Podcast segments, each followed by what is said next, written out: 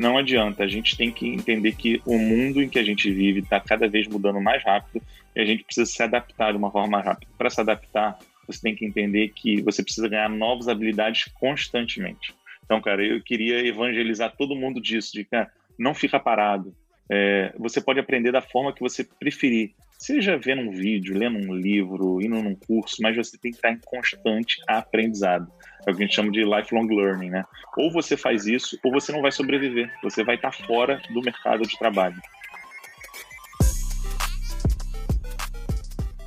Fala galera, esse é o Decode Inventos Cash. Toda semana eu estou por aqui para ajudar gestores e empreendedores a desbravarem o mundo da tecnologia sem tecniquez e sem jargão que quase ninguém entende. São entrevistas com empreendedores e gestores veteranos, histórias da minha experiência criando produtos e montando times de tecnologia e sessões de estratégia com quem ainda está começando a aventura no mundo das startups. Bora começar o de hoje?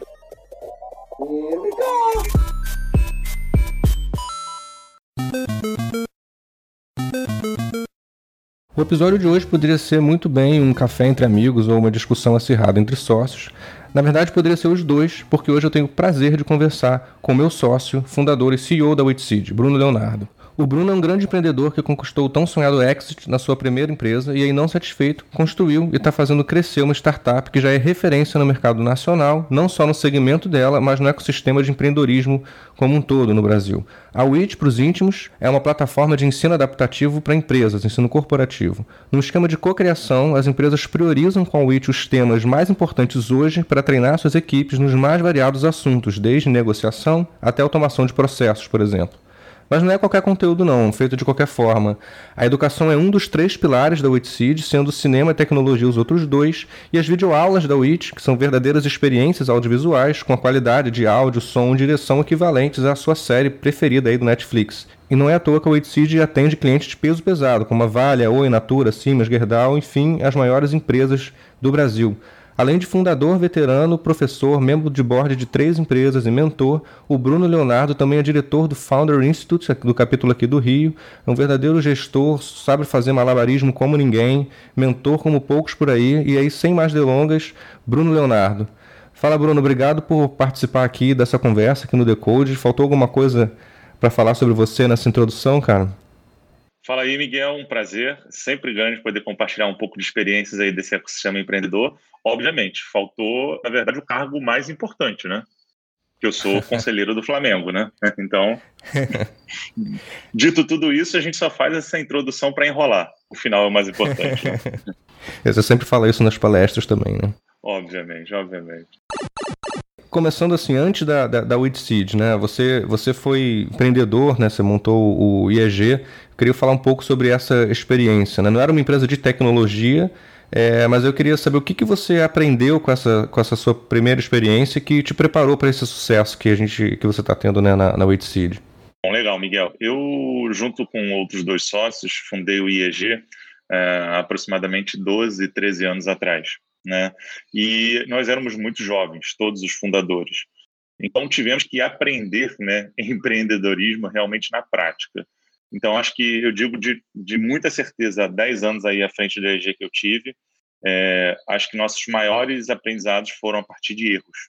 Erros na prática, no dia a dia, é, de convivência, de direcionamentos estratégicos, mas foram os erros que nos permitiram hoje é, acertar mais rápido, né? fazer com que a WITSEED, por exemplo, é, a gente tivesse algum, alguns acertos de uma forma mais acelerada, porque já dado o aprendizado que a gente já teve no IEG. É legal você tá, você tá comentando isso, que eu gravei um episódio com o Guilherme, né, da Rupi, e ele fala a mesma coisa, assim, como que, que foi importante ele aprender essa coisa de errar rápido para consertar rápido, né? Isso é um é uma tônica muito comum né, na, na nesses, no, nos fundadores que criam né, suas segundas, terceiras empresas e o aprendizado que eles tiveram nas anteriores é justamente terem demorado muito a errar ou assumir que erraram e, e, e, e mudar, né?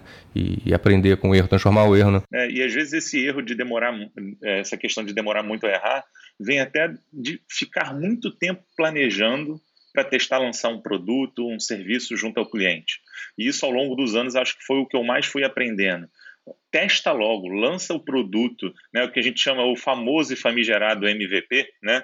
Então assim, coloca ele logo no mercado, testa junto ao seu cliente, obtém o feedback o mais rápido possível. E se você tiver que abandonar aquele produto, abandone o mais rápido possível com o menor prejuízo possível. Né? Então, assim, e se ele for interessante, vai aperfeiçoando. Né? Eu tenho certeza de que os clientes entendem. Hoje, principalmente, tem cada vez mais uma mente aberta a testar uma versão beta de um produto e aceitar que aquilo ali está em melhoria. Às vezes eles se sentem até lisonjeados, né, de estar tá testando beta, de ser o primeiro a usar, né? Exato, exato. É, e, assim, eu gosto de falar assim, não é o, o, o MVP não é um mínimo não é um mínimo produto miserável, né, horroroso, não é isso. A gente tem que lançar com qualidade mínima. Mas assim, uhum. você não precisa ter todas as funcionalidades no qual você já imaginou e sonhou com o seu produto, né? É. E aí, em nome de todos os founders que sonham com esse com, com o exit, né? O exit é quando você consegue vender a sua empresa. É, fala aí pra gente como é que foi essa sensação de criar uma empresa, ver ela crescer com suor, lágrima, durante 11 anos e, e conseguir é, sair dela, né? Conseguir sair é, é, vender a, a, a empresa e, e, e, ver o resultado desse, desse trabalho de 11 anos é, traduzido num, numa saída honrosa, digamos assim, né? Olha, é, a grande questão é que, na verdade, você nunca está preparado para sair.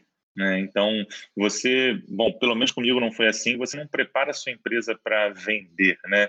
E não foi assim que aconteceu comigo. Você, na verdade, está lá na operação, tocando o produto, imaginando, planejando anos para sua frente ali, vendo como é que você pode evoluir, até que chega um determinado momento e acontece uma situação como essa. E aí, é óbvio, você coloca na balança, né? Tudo que você construiu e tudo que você ainda deseja construir, fala, bom, será que é o melhor momento para eu sair? Essa talvez seja a decisão mais difícil, né, de um founder dentro da sua empresa. Mas ela, para mim, ali aconteceu num momento em que eu já vislumbrava também é, trilhar caminhos um pouco diferentes do que eu já seguia na minha primeira empresa fundada, né? Principalmente abordando um pouco mais de tecnologia, de escalabilidade, né, de união de todo o DNA que eu tenho de educação, mas com outro viés. Então, acho que assim foi um momento que para mim foi muito certo, muito correto, né? É a possibilidade de deixar aquele empreendimento, né? E galgar ali novos, vamos dizer assim, novos caminhos. Então, acho que assim, você nunca está preparado. Quando acontece, obviamente, você tem que estar tá com a mente aberta para entender de que a sua experiência pode fazer com que você crie novas coisas, né? Você não vai ficar ali vendendo coco na praia. Então, acho que assim, é isso que o empreendedor tem que acreditar. Né? É, isso, isso leva diretamente a, a, outra pergunta que eu ia te fazer. Você ficou 11 anos né, à frente do IEG e a ideia da Witseed, ela foi, é, pelo que a gente conversa, foi uma coisa que foi um pouco sendo construída ao longo desses 11 anos, né? É, e aí, como é que foi esse... É, como é que foi esse, esse insight de, de você pensar assim, não, agora é a hora de, de sair do IEG e montar, a, a, montar uma outra empresa, né? Ao invés de transformar o IEG, né, a, você decidiu sair e montar uma outra empresa. Qual foi esse, esse insight? O que que, o que que apareceu de oportunidade no mercado que te levou a, a, a realmente tomar essa decisão? Olha, é, o que você, você usou corretamente a expressão, né? Foi ao longo de anos uma experiência construída. E aí chega um momento em que você tem aquele estalo, né? Não é a eureka, não é uma coisa que surge do nada, mas uma acumulação aí de vários pensamentos. Ao longo dos anos no IEG, eu fui vendo que as empresas cada vez mais é, precisavam resolver o problema de treinamentos dela de uma forma mais escalável. Né? Eu estou falando de empresas que a gente atende hoje com 20 mil, 50 mil, 100 mil funcionários. Como é que você resolve o problema de todo mundo ao mesmo tempo respeitando, vamos dizer assim, os interesses individuais, personalizando o caminho do cara. Então é muito difícil você fazer isso somente no modelo presencial de educação.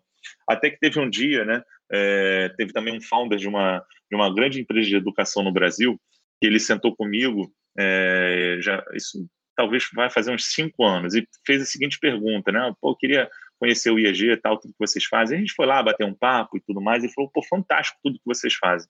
Mas cadê a componente tecnológica aqui? E aí a gente ficou meio sem resposta, né? E aí foi quando que eu falei assim, gente, tudo que a gente faz é muito interessante, mas a gente precisa dar um desdobramento tecnológico nesse viés de educação, porque no futuro é isso que é vai ser o fundamental. Como eu atingir o nosso propósito né, de levar a educação, mas para um número muito, muito grande de pessoas e entendendo que cada uma tem o seu desafio particular, tem seu interesse de desenvolvimento. Então, como é que eu faço isso? E aí, acho que aí, Miguel, chega até na, na, no ponto em que nós nos conhecemos, né? Conversando, falando dessa ideia no mercado, é, eu fui falar que eu era um apaixonado por educação, querendo caminhar para a tecnologia, e eu ouvi de você que você era um grande expert em tecnologia, com muitos anos de experiência, seja no mercado financeiro, seja fundando sua própria empresa, também querendo se aproximar de educação. Então, acho que aí que foi no momento em que a gente se juntou e falou assim, acho que talvez a ideia da WITSEED, né, que não tinha nem esse nome na época, pudesse começar a sair do papel, né? Mas aí eu lembro que antes da gente da gente da gente se conhecer, começar a falar da, da Seed, a, a semente já estava na, na, na, sua cabeça, né? E você já tinha até tentado de alguma maneira começar a executar essa ideia, né? Então, a partir do momento que deu aquele clique para você, que você pensou assim, não, eu preciso executar essa ideia antes da gente começar a conversar e tal. Qual foi a primeira coisa que você fez? Assim, o seu primeiro dia, é, você já partiu para falar direto com o desenvolvedor, fábrica de software? Como é que foi a tua, a tua, o teu primeiro passo assim rumo a essa, essa ideia, né, a, a execução dessa ideia? Dado que eu tinha a conclusão de que eu precisava tecnologia, eu fui procurar o que para mim talvez no momento fosse o mais fácil, né? Ou seja, um, um, fornecedor né, de desenvolvimento de software, né, e uma empresa de consultoria relacionada a isso, ou coisas do tipo. E eu fui vendo que a situação era muito mais complexa do que eu imaginava. Né? Não era simplesmente eu chegar e pedir para que alguém produzisse uma ferramenta para mim e colocasse isso no mercado. Eu até testei, prototipei um pouco, mas assim gastei dinheiro à toa, né? Dinheiro e tempo, né? Então eu vi que eu não tinha velocidade para testar o que talvez o cliente estava me falando, o que eu pensava e o que eu imaginava de evolução do produto, porque era uma relação muito é, distante daquela linha de founder, né, que tinha aí toda a ideia, todo o conceito de como deveria ser desenvolvido e que a empresa que estava me atendendo, na verdade, era um, meramente um prestador de serviço, né? Então, assim, como tecnologia era core daquela minha ideia, né, daquela minha semente, como você fala, é, para mim essa foi a primeira grande barreira de colocar no, na rua, né? E aí, como é que foi que você encontrou o primeiro fornecedor, o primeiro desenvolvedor? Foi basicamente assim, perguntando fornecedores de software, né? Então, que pessoas que vocês conhecem que hoje já forneceram software e tal e tudo mais, ou até pessoas que estavam no nosso cotidiano de fornecer outro serviço, tipo de site e tudo mais. Né? A gente achou que aquilo ali era uma consequência um pouco lógica, né? Lê do engano, né? é, e isso é, é legal que você que você está falando, porque muitas vezes, e, e, eu vejo muito, muito empreendedor nesse erro, né? É, ele acha que criar uma empresa de tecnologia é simplesmente você contratar é, os desenvolvedores, né, os programadores, quando na verdade existe toda uma discussão é, até de modelo de negócio, né, de estratégia, que vai muito além da tecnologia e que um fornecedor, um desenvolvedor, um programador não vai, não vai ser, não vai dar conta de toda essa discussão, né, de, de toda essa preparação. Como é que você cria uma arquitetura que permite que você erre rápido, teste rápido, né? É, então isso é, é bem é bem visível né, essa, esse, essa situação. E aí, nessas, nesses contatos que você tinha com esses seus primeiros fornecedores, o que, que eles te falavam que mais te irritava ou que te confundia? Você lembra dessas conversas iniciais? Assim, qual era, qual, qual era o drama? o primeiro drama para mim era a questão do cronograma, né? Olha, a versão beta do seu sistema vai estar tá pronta daqui a três meses. Bom, e nesses três meses, o que, que eu podia ver de concreto, de acontecendo, do cliente é, poder testar e falar assim, não, esse não é o caminho. Então, assim, a primeira angústia minha foi como é que eu tenho que esperar tanto tempo para eu poder ter o primeiro feedback do meu cliente. Então, aquilo ali já me deu uma angústia absurda, né?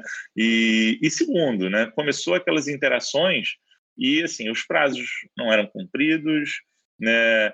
A gente não tinha uma visão muito clara de como que eu poderia interagir é, com o meu modelo de negócio, que foi exatamente o que você falou. Eu não quero só que você é, construa uma lista de funcionalidades em um software. Eu quero que você entenda que todo o modelo de negócio meu é impactado pela minha tecnologia, pelo meu time, que na verdade não existia, né? Que no caso era um fornecedor, né?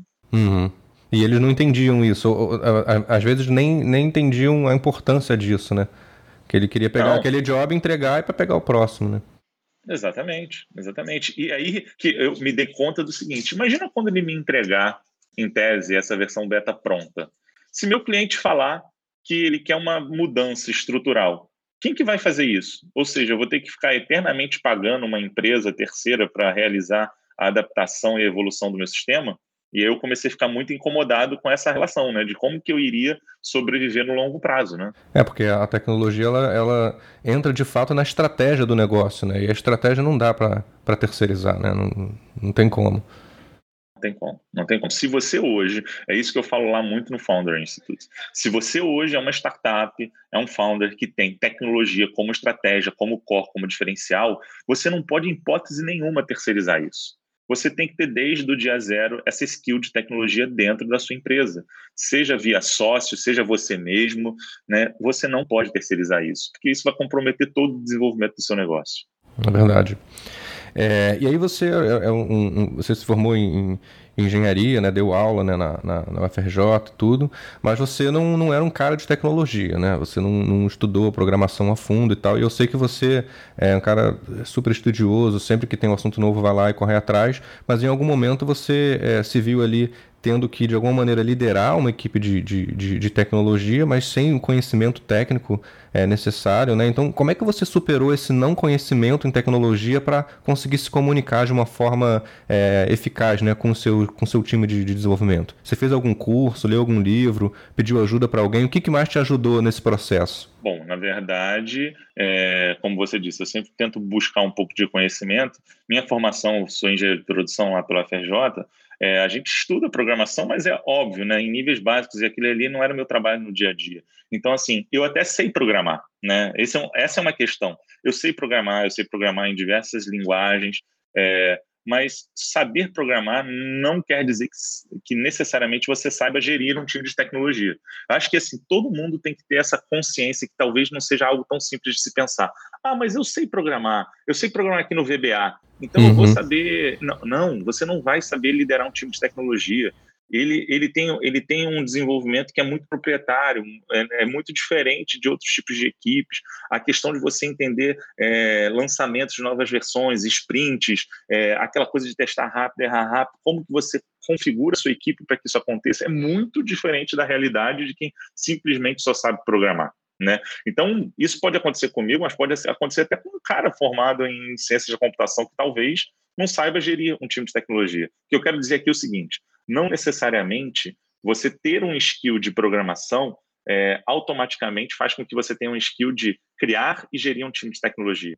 E também não quer dizer que, caso você seja um cara de negócio, você também não tem essa capacidade. Tem como sim você é, saber se aproximar um pouco mais desse ecossistema e entender como que você pode gerenciar times de tecnologia. Né? Então, assim, é, para mim não existe uma, uma restrição. Tem que ser de TI para comandar TI, né, e assim por diante. Só que você tem que entender a peculiaridade disso. Aí eu acho que, na verdade, foi você, né, Miguel, que trouxe esse maior conhecimento para o nosso dia a dia, né, de entender como que aquela, o que você brinca, né, os devs, né, onde vivem, o que comem, de onde vêm e tudo mais, né, não é um, né, que tipo de espécie é essa, né, na brincadeira, mas assim, qual é a peculiaridade de formação de um time desse desenvolvimento? Eu acho que você mesmo pode contribuir muito nessa nossa discussão. Né? É, é, muito legal você estar tá falando isso, que eu, na, quando eu dou palestra falando da minha história e tal, é, eu comecei minha carreira como, como programador no mercado financeiro e o sistema que eu, que eu fazia, programava sozinho, né? E a equipe foi crescendo e eu fui meio que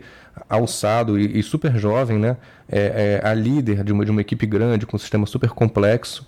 É, e, e, como que mudou a minha, a, minha, a minha vida de trabalho quando eu deixei de me preocupar em escrever o meu próprio código, né, um VBA, um código que eu escrevia sozinho, sem me preocupar muito com, a, com, com, com outras pessoas né, usando o meu código ou escrevendo em cima do meu código, como é que mudou como é que as minhas preocupações mudaram quando eu deixei de ser um programador e passei a virar um gestor de programadores, né?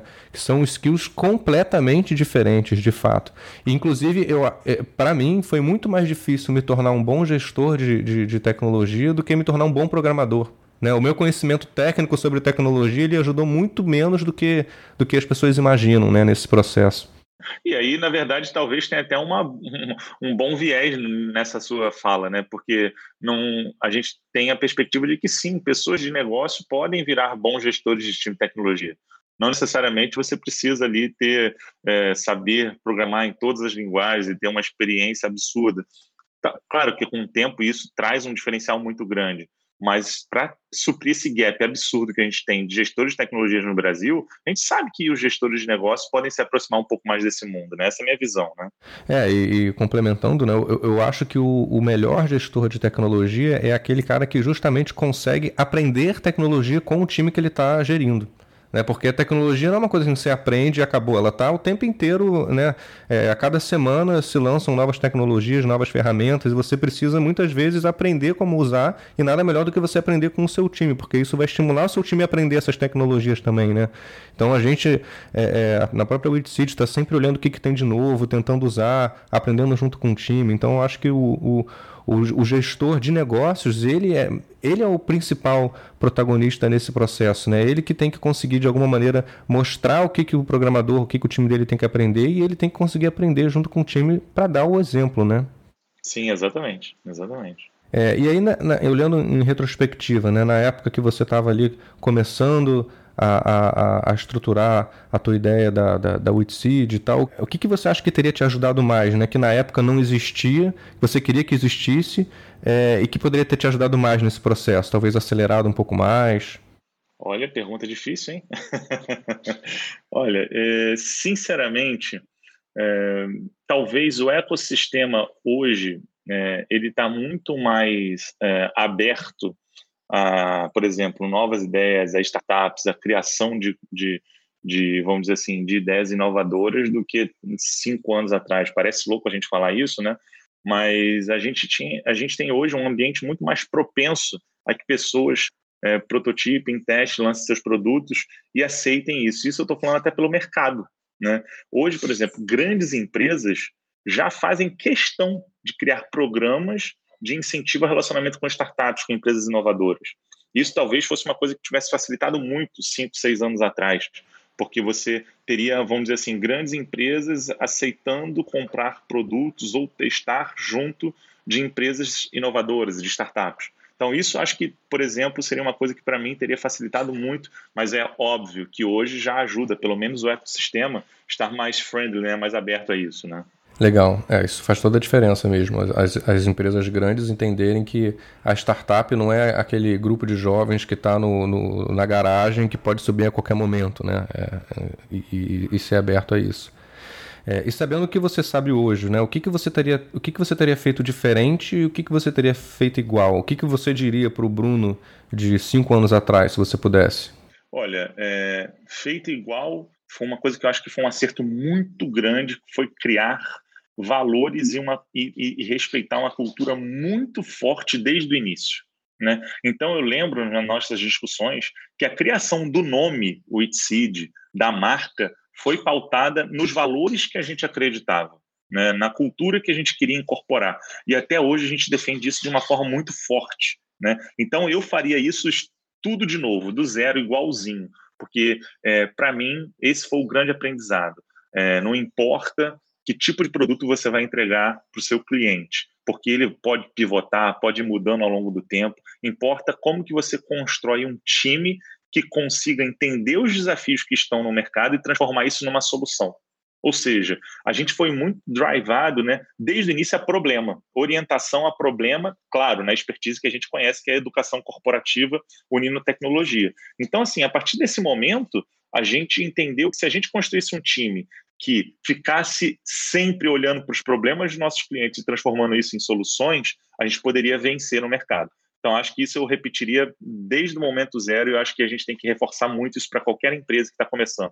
Tenha seus valores inegociáveis muito fortes, muito escritos e mantenha a sua cultura de querer resolver uma dor muito clara de um cliente. Não seja somente guiado a oportunidades. Muitas vezes, ao longo desses últimos anos, a gente disse não para oportunidades, né? Que poderiam ser muito atraentes, muito encantadores do ponto de vista financeiro, mas que poderiam matar a nossa empresa, né? Isso eu ouvi uma vez do Geraldo, né, é, fundador e CEO da Vetex, falando: não deixe o cliente destruir a sua empresa. Então, acho que isso eu faria desde o momento zero, né? E assim, para responder no segundo ponto, o que, que eu faria é, diferente? Sinceramente, eu cada vez teria investido mais né? Seja na parte comercial, seja na parte de marketing. E eu acho que a gente já entendeu isso, né, de uns dois anos para cá, mas eu teria feito cada vez mais esse movimento desde o início. Investir muito no esforço de time comercial, no esforço de marketing, né, de mostrar o que de bom a gente faz para o mercado. É, hoje, a briga por atenção é muito grande. Né? A gente vive, vamos dizer assim, é, um, um nível de acesso à informação muito alto, o que recai também no excesso. Então, é muito excesso de informação. Então, assim, se você consegue investir muito bem num time comercial capacitado, num time de marketing capacitado, você consegue se diferenciar dentro desse excesso de informações que existe no mundo. Então, a gente hoje já vem fazendo isso, mas eu talvez teria feito mais desde o início. É legal você estar tá falando isso também, que esse é um erro muito clássico, né? Eu vejo muito empreendedor, já vi vários casos assim. O cara investiu todo o dinheiro que ele tinha na construção do produto, né? Para pagar designer, programador tudo, gastou tudo para construir um produto lindo, maravilhoso, funcionava, que era uma beleza, resolvia uma dor do cliente, mas cadê que o cliente ia lá usar? Não vai usar, né? Assim, não é, não adianta você fazer um, um, um na internet não, não é um, um restaurante que você pode botar um letreiro bonito ou botar um vendedor na frente chamando as pessoas que as pessoas vão entrar lá, né? A internet é um, é um espaço infinito, então você não pode gastar todo o seu dinheiro montando um produto lindo, maravilhoso, porque as pessoas não vão usar se você não tiver uma boa estratégia de marketing, se você não tiver uma boa estratégia de venda, e esse é um erro que eu vejo muita gente cometendo, gasta todo o dinheiro né, com o desenvolvimento do produto, que é uma coisa cara mesmo, né, a hora de trabalho do programador talvez seja a, a, uma das horas mais caras, talvez só não seja tão caro quanto essas consultorias aí, é, e, e mas, mas você não pode gastar todos os seus recursos na construção do produto, porque exato, até, exato. Né, esse é um erro bem, bem clássico. E, e aí é o seguinte, é, eu falo isso muito lá na, na, na, nossa turma do Founder Institute, nas discussões dos grupos, o Founder, né, junto lá com os outros diretores e mentores, não adianta você achar que o único. É, que, tem muita gente hoje pela corrida dos investidores desde o momento zero do PowerPoint da ideia. É claro que eu sei que tem ideias que precisam de dinheiro para que você consiga tirar do papel. Mas tem muitas que não. E às vezes as pessoas já começam a dizer, não, que eu já vou buscar investidor. Por que, que você vai buscar investidor? O dinheiro do cliente é o dinheiro mais barato que existe é muito mais barato que o banco, é muito mais barato que o investidor, é muito mais barato que qualquer equity que você vai dar em troca. Então, assim, por que não buscar o cliente desde o momento zero? É claro que talvez seja o caminho mais difícil, né? Vamos assim dizer, do ponto de vista de fazer com que o cliente compre o seu produto. Mas eu digo, é, é mais difícil no início, mas depois é, é o melhor caminho. Você está fazendo com que o seu próprio cliente financie o desenvolvimento do seu produto. Então, acho que assim, equilibrar isso que você falou entre gasto comercial de marketing com gasto de desenvolvimento de produto, cara, é uma virtude muito importante para qualquer founder, né? Seja ele de qualquer, seja o CTO, seja o CEO e assim por diante, né? É, hoje quando, quando um empreendedor me procura, né, ou querendo é, contratar minha, eu como consultor, ou, ou, ou, simplesmente querendo uma mentoria para desenvolver o produto dele do zero, que ainda não existe, a primeira coisa que eu pergunto para ele é se ele já tem primeiro cliente. Porque se ele não tem primeiro cliente ainda, não faz o menor sentido ele gastar um real que seja com um programador para desenvolver nenhuma linha de código. Primeiro você tudo você consegue fazer sem código hoje. Monta uma landing page, faz via planilha, faz via WhatsApp, faz via telefone. Você precisa ter pelo menos o primeiro cliente antes de começar a gastar dinheiro desenvolvendo. Senão não faz sentido. Não faz sentido você desenvolver né, sem ter um protótipo, sem você saber para quem você vai vender.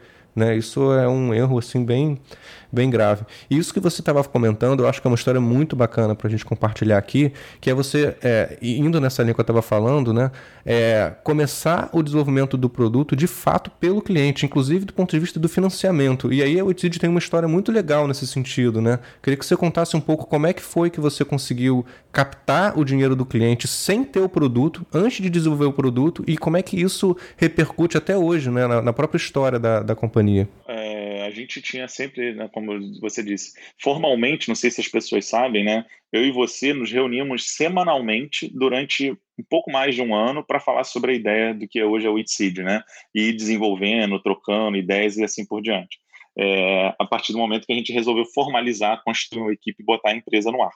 Então a gente vinha explorando caminhos até que a gente entendeu que, a partir do relacionamento que eu e você já tínhamos construído no mercado, né, a gente poderia chegar para esses clientes que nos conheciam e falar o seguinte: olha, a gente tem uma ideia, essa ideia vai entregar um produto que resolve esse seu problema, e se você quiser acreditar nela nesse momento inicial que não existe nada, eu quero só que você remunere o preço de custo. Ou seja, vocês vão ser os meus early adopters, né, meus clientes que vão adotar essa solução, mesmo sem ela existir, e o que eu dou em benefício em troca disso são duas coisas. A primeira é, você vai pagar um preço de custo, né, muito mais baixo do que o mercado pagaria, e o segundo, você vai participar ativamente da construção do meu produto. É claro, né, que na, no final a decisão era sempre nossa, mas o cliente ele nos dizia que tipo de, de produto, de conteúdo que ele queria ter entregue para que ele resolvesse as dores dele. Então, isso para mim, assim, foi talvez o mais genial, né, de todo o caminho, olhando para trás, né? A gente não fala assim, não, vou ser genial agora e vou criar essa ideia. Né? A gente só consegue achar uma ideia genial olhando em retrospectiva. Então, isso para a gente foi, acho que o mais fantástico que poderia acontecer na Witseed, que foi ir ao cliente, vender sem existir o produto, com a promessa de que a gente entregaria algo que seria também teria uma curadoria dele muito forte. Né? Então, óbvio que para que isso acontecesse, a gente tinha que ter um relacionamento de confiança e de entrega já no mercado, e isso existiu. A gente prometeu e entregou. Então, na Witseed, a grande diferença é essa: a gente não produz um conteúdo digital né, na nossa plataforma é, e vai no mercado vender. Na verdade, a gente primeiro vende e o cliente é que nos diz que tipo de competências, de habilidades que ele precisa desenvolver no time, e a partir daí a gente desdobra isso em conteúdos e produz para entregar para ele. Então é sempre o cliente é que está fazendo essa curadoria de qual é a dor dele, qual é o desafio, e a gente vai entregando isso de forma escalável. Né? Então é diferente de uma consultoria, né, que o cliente chega lá, pede o que ele quer e você entrega só para aquele cliente. Não, a gente faz isso com um grupo de clientes, vai ouvindo o feedback deles e vai produzindo e entregando isso no mercado, e isso de uma forma escalável no qual todos podem consumir. Né? Então, assim, acho que esse foi o grande diferencial, de fato, quando a gente construiu o Itseed, né? Tem uma, indo nessa linha, eu tenho uma pergunta que muitos empreendedores de, de startups B2B me fazem. Quando você atende uma, empresa como a Witseed, né, Vale, Petrobras, Siemens, é, são empresas que estão acostumadas a ter ali o fornecedor é, quase que único para elas. Né? O fornecedor se desdobra e faz tudo que elas querem, né? até pelo tamanho delas. E muitas vezes é aquilo que você, que você comentou, você não pode deixar o cliente matar a sua empresa. Eu imagino que na Weedseed, é, alguns clientes tenham feito pedidos que não faziam muito sentido para a própria Weedseed e você teve que dizer não. Né? E ao mesmo tempo dizer não, mas sem desagradar o cliente. Como é que você como é que você decide quando você vai dizer não para um cliente? É, isso talvez seja uma das coisas mais difíceis de serem feitas, inclusive até hoje, né? Mas a gente decide dizer não para um cliente quando está completamente desalinhado dos nossos objetivos estratégicos, né? Lá na Witseed a gente tem, a gente faz nosso planejamento estratégico em OKRs, né? Os OKRs. Se o cliente vem num pedido que desvia totalmente daquilo que já estava desenhado, né, para o nosso desenvolvimento, aquilo é um não, claro. Aí você tem que pensar em como dizer esse não, né? Que aí é o que você falou, dar o não educado. Mas assim, a gente hoje tem como se fosse ali a nossa, o nosso OKR é como se fosse a Bíblia, né? É, ou, ou, então, sei lá, os, os dez pecados capitais, o que pode e o que não pode fazer, né? Então, os sete pecados capitais. Os dez mandamentos. errado. É, os dez mandamentos, né? Os dez mandamentos ou os sete pecados capitais. Então, assim, o que, que você pode ou não pode fazer? É, então, assim, fazendo um paralelo é isso. Então, assim, nosso OKR ele deixa muito claro. Então, se tem alguma coisa que o cliente está pedindo que vai totalmente fora dos nossos objetivos, a gente já sabe que é não. E aí a gente tem que pensar em como dizer não para o cliente de uma forma educada. Falar, olha, eu posso te atender isso, isso e isso, abrir até um pouquinho, né, da minha, vamos dizer assim, do que eu acredito, para tentar te entregar pelo menos um percentual do que você me pediu, mas isso, esse outro aqui não dá para ser feito. Então, assim, acho que é achar o ponto da flexibilidade. Também não é falar assim, ah, não, eu não, não atendo nada que meu cliente fala. Aí é meio que ser cabeça dura, não adianta, né? Tem que tentar, ouvir muito o cliente, porque talvez o que ele esteja te falando seja a grande evolução da sua empresa, né? Então, assim, é muito difícil isso, não tem uma regra, não tem uma receita de bolo, mas é você tentar não matar os seus objetivos estratégicos, ao mesmo tempo não deixar de ouvir muito o cliente está falando, que pode ajudar a desenvolver a sua empresa, né? É, uma, uma, coisa que a gente já, já fez na, na Weedseed, que, que, eu, que eu me lembro, que eu, eu, tento, eu tento sempre fazer isso, quando o cliente pede alguma coisa que a gente não entrega ainda, né? É tentar entender por que, que ele quer aquilo, né? Então, ah, você quer essa funcionalidade, mas por que, que você quer essa funcionalidade? O que, que isso vai, vai aumentar o teu sucesso aí dentro dessa funcionalidade? E às vezes isso realmente não tem nada a ver com o que a gente faz. E aí a gente pode indicar fornecedores para ele. Olha, a gente não faz isso, mas esse tal outro fornecedor aqui pode fazer, pode te ajudar. Então com isso a gente consegue atender o cliente, né? Fazer, dizer um não educado e ainda por cima construir um relacionamento, né, com outros players ali do ecossistema. Essa é uma tática legal também que a gente que a gente e, usa. E Miguel, e você, isso assim, você sabe, isso aconteceu com a gente muito louco. Um dos nossos maiores clientes, né? É, ele já, que eu já tenho relacionamento há muitos e muitos anos. No início da Witseed, ele me chamou porque ele estava querendo desenvolver uma plataforma de educação com várias funcionalidades e tudo mais, e perguntou se o que a gente estava desenvolvendo era aquilo. E eu falei que não. Né? Falei que não, que a gente não ia entrar naquela concorrência porque não era o nosso objetivo. Aí, bom, passado um ano, né, obviamente o cliente não nos contratou porque ele não queria aquilo, ele contratou um outro grande player é, internacional. E esse outro grande player internacional entrou, fechou contrato com esse nosso cliente né, antigo de relacionamento e tudo mais, e depois, um ano após, acabou contratando a gente, porque ele falou assim: ah, não, olha, o que a Wixit falou que fazia é isso. Isso a gente está precisando nesse momento. Foram lá nos contratou. E o mais legal, como a gente tinha indicado né, que aquele não era o nosso caminho e que outros players podiam atender, o que aconteceu no final foi, além da, do cliente nos contratar mais a posteriori, aquele player que ela tinha contratado lá anteriormente virou um grande parceiro nosso. Né? Então, hoje, a gente sabe o que cada um faz, o que cada um não faz, e somos muito parceiros de mercado. Né? Então, isso é muito legal que você falou. Né? A gente pode também criar um ecossistema no que várias players podem ali é, ter é, aspectos positivos e correlações positivas entre eles. É, legal. Isso mesmo. E aí, entrando para o tempo atual hoje, né, os seus desafios hoje. Quais são hoje os seus maiores desafios relacionados à gestão da Witseed e principalmente em relação à gestão do time de tecnologia? Como é que você enumeraria os principais desafios? Meu principal desafio hoje, e eu entendi muito isso depois do tempo que a gente passou lá na Endeavor, né? A Endeavor escolheu o com, com uma das scale-ups aqui para ser aceleradas e, e a gente entendeu que hoje o nosso principal desafio é, de fato, no caso meu, é montar cada vez times que sejam conectados à nossa cultura. Né? Então, assim, a nosso time vem crescendo muito, a gente precisa contratar pessoas a todo momento e o quanto que é difícil você contratar pessoas que sejam fit com a sua cultura. Então, esse é o meu principal desafio. O segundo é manter a cultura viva dentro dos, do time que já existe, das pessoas que já estão lá dentro.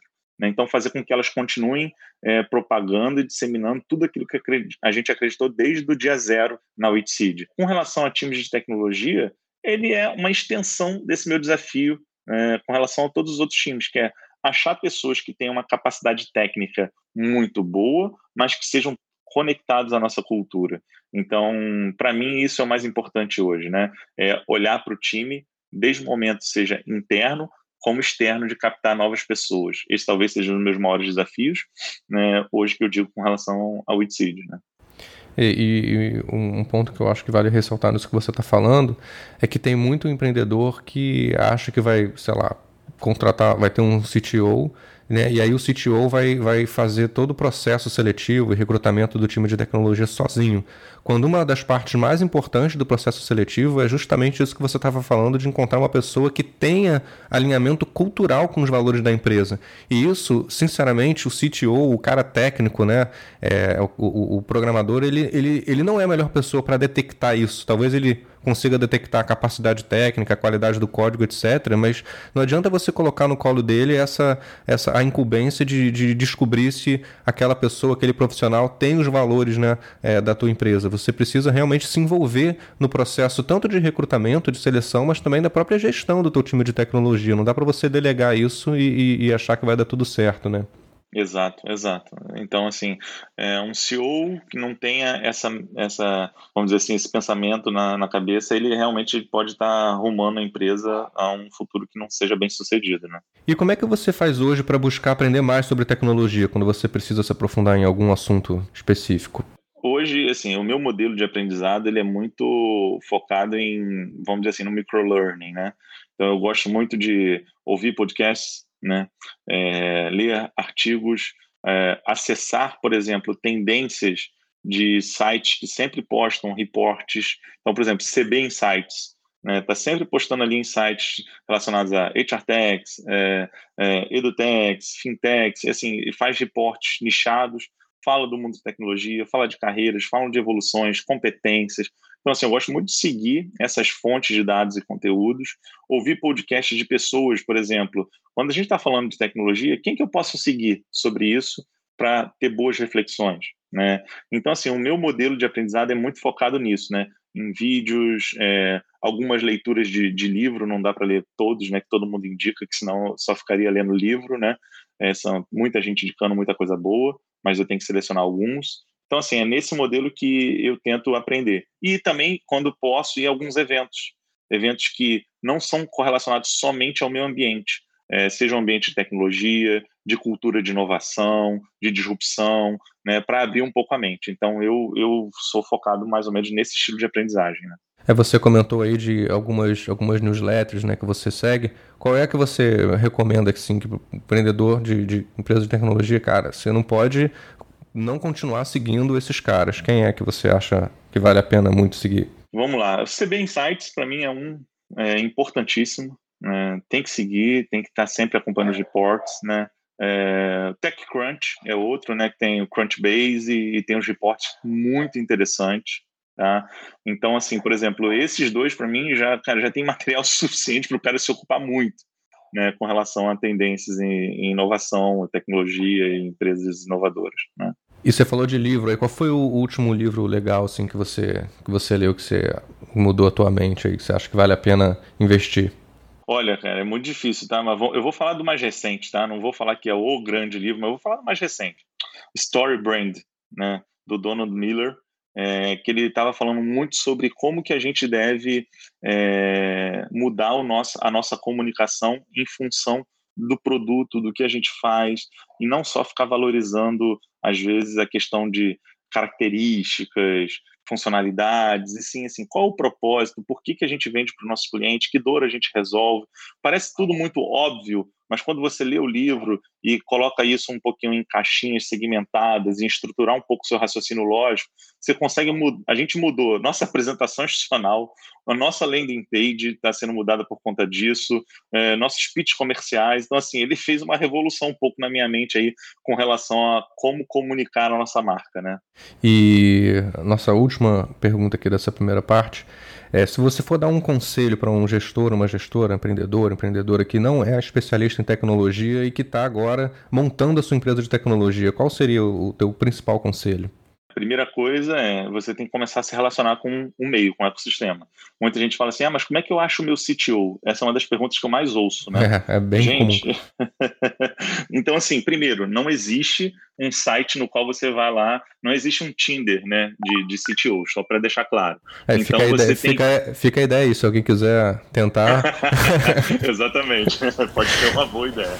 É, mas, assim, não existe isso. Então, você tem que começar a se relacionar com esse ambiente, seja indo em eventos, seja conversando com pessoas da área, seja conversando com CTOs atuais, né? Que a pessoa pode até falar assim: olha, eu tenho uma pessoa que eu conheço que está querendo empreender, ou eu tenho uma pessoa que tem uma ideia próxima da sua, talvez vale vocês conversarem. Então, assim, é começar a se relacionar nesse ambiente. Gente, não tem é, muito, muito mistério, né? Então, assim, você tem que ir em eventos, tem que conversar com pessoas, pedir reuniões, trocar benchmarks, se conectar no LinkedIn, e aí você vai ampliando essa sua rede até que chega no momento que você talvez ache alguém com princípios, valores e ideias semelhantes ao que você quer, queira desenvolver. Né? No nosso caso foi isso, né? É, teve um padrinho meu de casamento que é, conheceu um pouco do que eu estava desenvolvendo na época, minha história, e falou: ah, acho que você tem que conhecer um amigo meu. Né?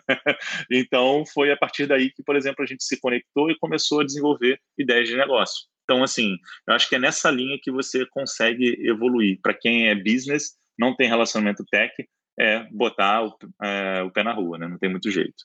Eu converso com muito, muito empreendedor, né? Muitos empreendedores também que me pergunta exatamente isso. Falou, porra, preciso de, de um CTO, preciso montar meu time de tecnologia, mas eu não conheço ninguém.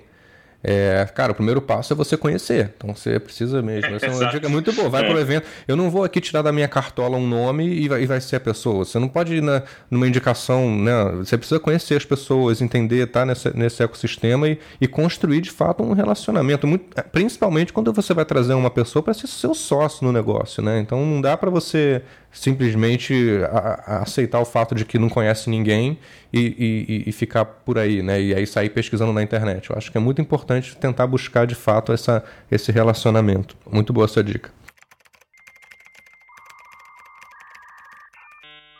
E agora a gente finaliza com um quadro que eu chamo de Pong. É uma homenagem àquele jogo de Atari que você deve ter jogado, né, Bruno? Que Sim, foi. Joguei. É, foi, eu acho que o primeiro jogo que eu joguei, não sei se foi o primeiro jogo. O jogo... Meu, eu também, foi o primeiro videogame que eu tive, o meu pai que me deu. Então eu lembro perfeitamente. E aí funciona assim: eu faço uma pergunta e você tem que responder com uma palavra só ou uma frase bem curtinha, tipo no jogo. A bola vai, quica do outro lado e volta. Bora? Bora. Beleza, então. É, então, em tempos de quarentena, vamos sonhar um pouquinho. Se você pudesse estar em qualquer lugar do mundo hoje, para onde você iria? Ah, Polinésia Francesa, cara. Se você pudesse convidar qualquer pessoa na história do mundo para passar a quarentena com você, quem seria? Pode estar vivo ou alguém que já morreu? O Steve Jobs. Que isso, deve ser. Ele deve ser um porre pra passar a quarentena com ele, cara. Ficar enchendo o saco. Mas aí é, é aquele negócio, né? Em épocas de quarentena a gente tá falando assim, a gente precisa sair na nossa melhor versão, né? Eu acho que o cara ia ter uns bons insights ali pra gente sair na nossa melhor versão, né? e se você pudesse nascer de novo, em que década você preferia nascer? No passado ou no futuro? Cara, eu teria nascido na minha, década de 80. Acho que eu nasci na década certa. E pelo menos eu, eu não sou nativo digital, mas tive a oportunidade de pegar a transição e entender né, nesse contexto analógico digital. Então eu fico feliz por isso, ter acompanhado um pouco dessa história. Então eu nasceria na mesma década. E aí, como um apaixonado por cinema, que inclusive pratica o cinema na, na, na Seed, qual é o seu filme preferido? Pô, difícil isso, hein, cara? Eu não tenho o, um preferido, tá?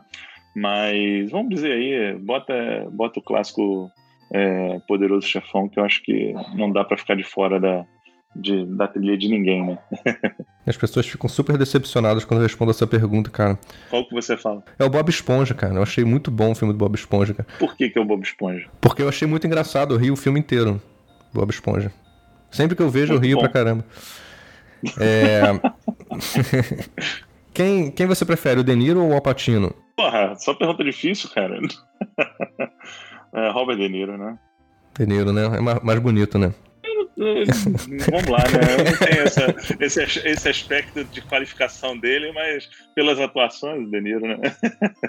Você não vai me perguntar qual 007 eu, eu, eu prefiro, não, né? Porque também, não. Eu, ao, ao, invés de, de responder Poderoso Chefão, eu poderia falar da trilogia de 007 também, que eu pô, me amarro. Acho é, aí é, é uma, uma, um conjunto de filmes, né? Mas fala. Se você tivesse 15 minutos de fama, fosse agora pro Instagram fazer uma live para um bilhão de pessoas no mundo inteiro, o que, que, você falaria? Como é que você usaria esses 15 minutos? Cara, eu usaria exatamente para falar para essas bilhões de pessoas né, no mundo inteiro é, o que eu falo hoje para talvez milhares. Não adianta, a gente tem que entender que o mundo em que a gente vive está cada vez mudando mais rápido e a gente precisa se adaptar de uma forma mais rápida. Para se adaptar, você tem que entender que você precisa ganhar novas habilidades constantemente. Então, cara, eu queria evangelizar todo mundo disso, de não fica parado.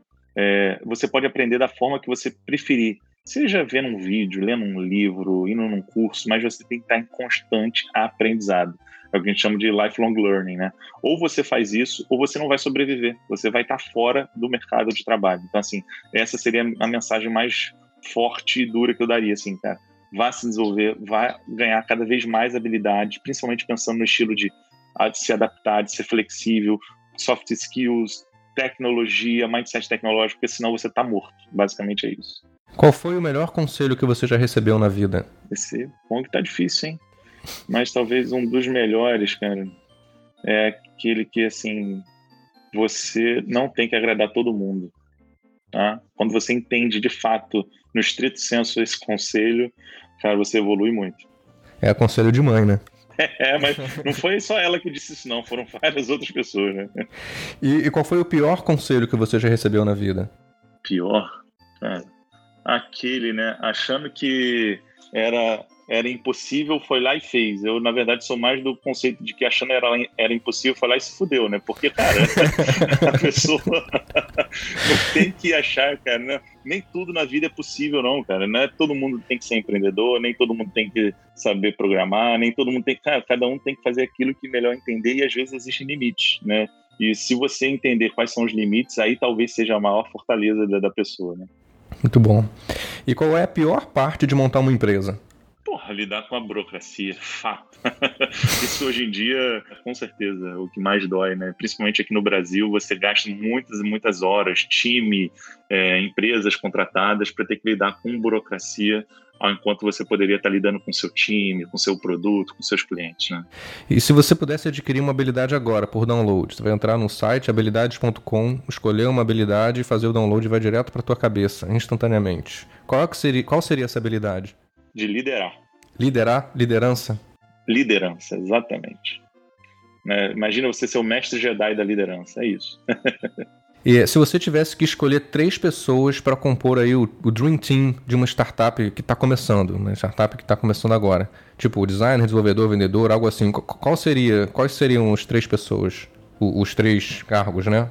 Os três cargos? Cara, business, operação e tecnologia. É isso para mim. Uma pessoa que entenda muito de estratégia de produto, venda, comercial, né? E construir times um cara que entenda muito de tecnologia e uma pessoa que entenda muito de processo e faça aquilo ser executado da forma mais brilhante possível. Para mim é isso. E se você pudesse escolher é, no mundo três pessoas para ocuparem esses cargos, qualquer pessoa no mundo, quem é que você contrataria? Eita, difícil, hein, Miguel? Três pessoas no mundo aí, assim, né? Uhum. Tá, tá muito difícil isso, hein? Não sei te responder essa. então, pula. Pode, pode pular. Pula, tem, pula, que nem o jogo pula. do milhão, pode pular. Vamos pular uma então. Vamos lá. Planejar ou executar? Executar. Executar? A execução é mais importante do que planejamento. Infinitamente. Se eu fosse um investidor aqui e tivesse assinando um cheque de 100 milhões para investir na Witseed agora, com o que, que você gastaria esse dinheiro? Comercial, marketing e produto tecnologia. Qual é o melhor superpoder, a telepatia ou o teletransporte? Telepatia, fato. Telepatia? Por quê? Você controla? Não? Teria poder? Não, tá louco. Melhor, disparado. Essa é fácil, hein? Qual é hoje o maior desafio da sua vida? Essa é fácil, né? Eu vi que é fácil, muito fácil. O maior desafio é me tornar uma melhor versão de pessoa, não só para minha empresa, mas para minha família, cara. Esse é o maior, acho que é o meu maior desafio. Eu entender de que eu tenho que melhorar a minha versão a cada dia, porque tem clientes esperando que eu cumpra aquilo que eu prometi, um time esperando que a gente evolua da forma que a gente fala e uma família também para construir e evoluir da mesma forma. Então acho que assim, esse é o maior desafio. E se você pudesse mudar uma coisa no mundo hoje com um estalar de dedos, o que, que você mudaria? Desigualdade, fato, total. Desigualdade. A desigualdade. Por último, Mario ou Zelda? Se você não sabe quem são, pode me chamar de Mario, nerd. Mario, Mario, Mario. Mario. Porra, porra, Mario.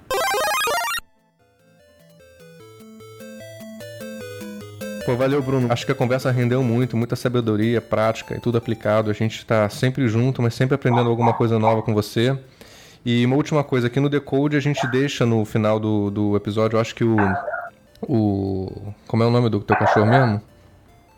O, a Love e o Cookie. É, o Cookie, é Cookie, Cookie tá querendo é. participar aqui do podcast. É, em, tempo, é... em tempos de home office é isso, né? A gente tem sempre participações especiais, né? e então a última coisa aqui a gente sempre deixa no final do episódio um espaço para o convidado deixar algum último recado ou pedido e fazer as considerações considerações finais. Você tem alguma coisa que você queira deixar aí para a turma que está ouvindo a gente? Cara, eu acho que assim o que eu posso deixar um pouco do que a gente fala no, no mundo empreendedor é, é cara, vai para a rua, vai testar seu produto, bote o quanto antes ele para o cliente dar feedback é, não fica só planejando, vamos executar. Execução é muito mais importante. O que faz a diferença não são boas ideias, faz diferença são boas pessoas executando muito bem uma boa ideia. Né? Então, é aquilo. Acho que, como eu já disse, execução conta muito. Então, não fique pensando de que a sua ideia não deve ser contada ao mundo. Conte ao mundo e diga o seguinte: traga o seu diferencial é na execução. Isso vai fazer com que você tenha um grande diferencial no mercado. E aí, cara, enfim, para a gente ampliar um pouco esse nosso debate, quem quiser seguir aí nas redes sociais, é, no Instagram tem lá, Bruno BCL, só seguir. É, no LinkedIn, Bruno Leonardo. Fique à vontade, de vez em quando a gente fala umas besteiras por lá, vai ser um prazer trocar um pouco mais também de informações, seja sobre esse ecossistema empreendedor, seja sobre educação corporativa unida à tecnologia. Beleza, Bruno, vamos curtir essa quarentena aí. Valeu. Valeu. Obrigado, Miguel.